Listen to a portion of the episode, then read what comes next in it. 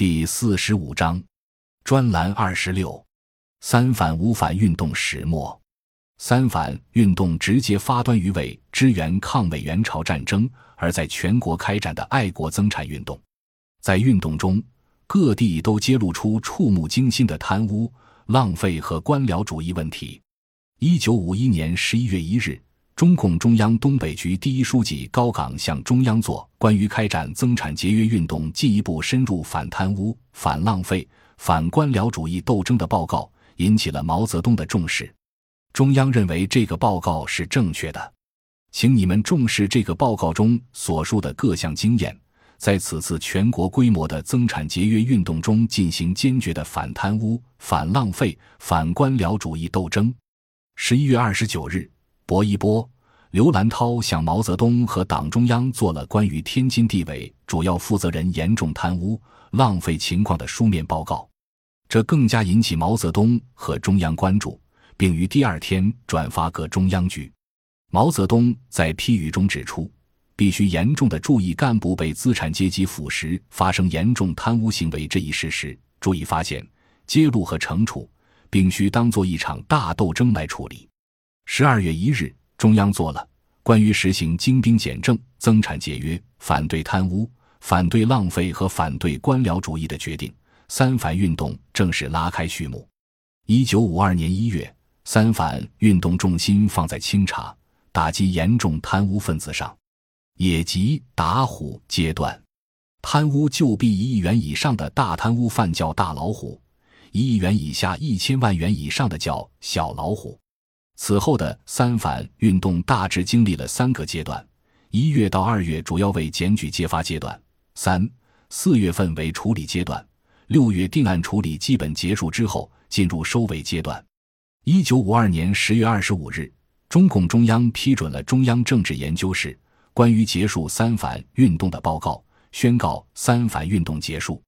据相关统计，全国县以上党政机关参加三反运动的总人数为三百八十三多万人，未包括军队。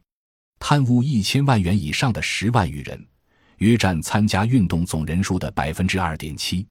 判处有期徒刑的九千九百四十二人。判处无期徒刑的六十七人，判处死缓的九人，判处死刑的四十二人。一九五一年十二月三十一日，薄一波向毛泽东汇报三反情况。当说到资本家往往用给回扣的办法收买拉拢采购人员时，毛泽东插话说：“这件事不仅要在机关检查，而且应在商人中进行工作。过去土地改革中，我们是保护工商业的，现在应该有区别。”对于不法商人要斗争。一九五二年一月二十六日，毛泽东为中央起草了关于在城市中限期展开大规模的坚决彻底的无反斗争的指示。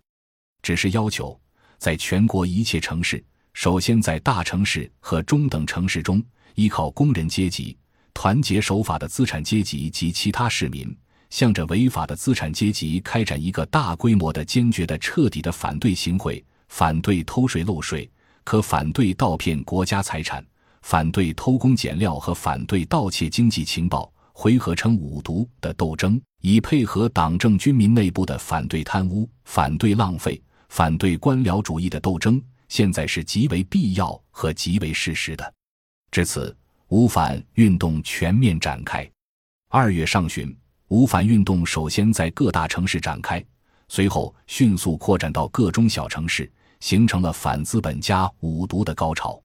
鉴于发生了过激行为，且将演化为一种趋势，三月五日，毛泽东将北京市委关于五反运动中对工商户分类处理的标准和办法转批各地，将私人工商户的类型增加为五类：前三类守法、基本守法、半违法，约占百分之九十五；后两类严重违法、完全违法，约占百分之五。要求检查工商户必须由市一级严密控制，各机关不得自由派人检查，更不得随便捉人审讯。经过重新准备，三月二十五日，上海的五反运动正式开始。十月二十五日，中央转批了中央政治研究室关于结束五反问题的报告。报告指出，根据华北、东北、华东、西北。中南五大区六十七个城市和西南全区的统计，参加五反运动的工商户总共有九十九万九千七百零七户，受到刑事处分的一千五百零九人，判处死刑和死缓的十九人。资料来源：何永红，五反运动研究，中共党史出版社，二零零六年版。王顺生、李军，三反运动研究，中共党史出版社，二零零六年版。五反运动中揭露的资本家的违法活动主要有行贿、偷税漏税、盗骗国家财产、偷工减料、盗窃国家经济情报，当时简称“五毒”行为。以上行为涉及面向当广。就偷税漏税而言，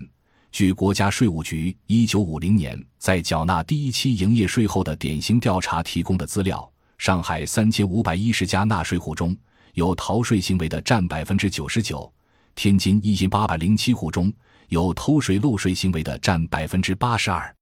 又据北京市一九五二年的调查，大约一万三千零八十七户，占百分之二十六的工商户有不同程度的行贿性。